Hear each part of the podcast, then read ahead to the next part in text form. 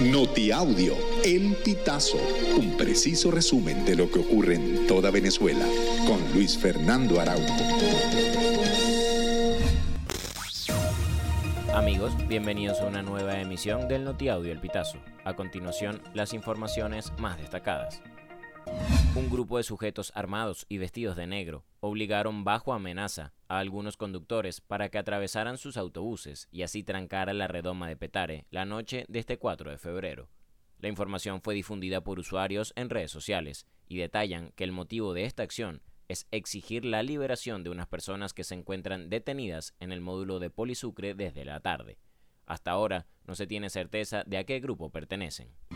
Este domingo se realizaron cambios en el Poder Ejecutivo. Nicolás Maduro anunció los movimientos en el que resalta la salida de Jorge Arreaza del Ministerio de Comunas para cumplir, según escribió, con tareas importantes en el ALBA.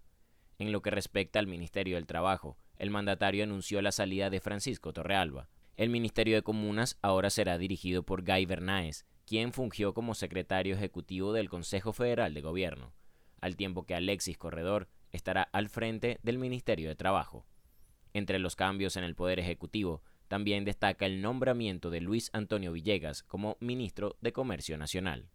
Nicolás Maduro llamó a sus seguidores a mantenerse preparados para hacerse respetar en las calles.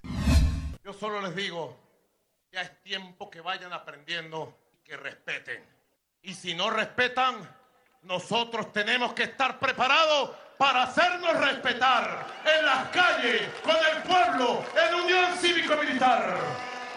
Que respeten el derecho a la paz. Roland Carreño, quien es responsable del Operativo Nacional de Voluntad Popular, acudió a Guanar en el Estado portuguesa, con el objetivo de impulsar la conformación de redes populares en apoyo a la candidatura de María Corina Machado.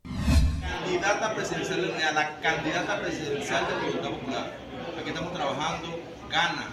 Estamos trabajando los 600K, las casas por la libertad. Nuestra red popular tiene que ser el epicentro de las casas por la libertad aquí en Portuguesa y que se sumen todos los factores. Aquí cabemos todos y vamos a llevar agua al mismo molino, al triunfo de María Corina Machado.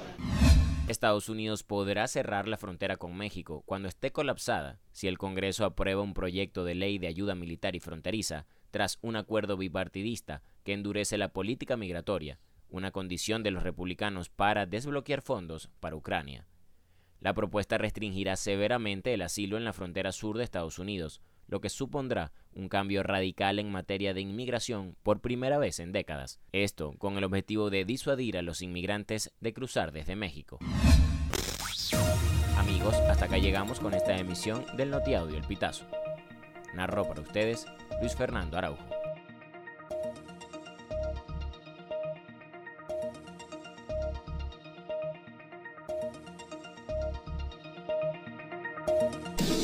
Estas informaciones puedes ampliarlas en nuestra página web elpitazo.net.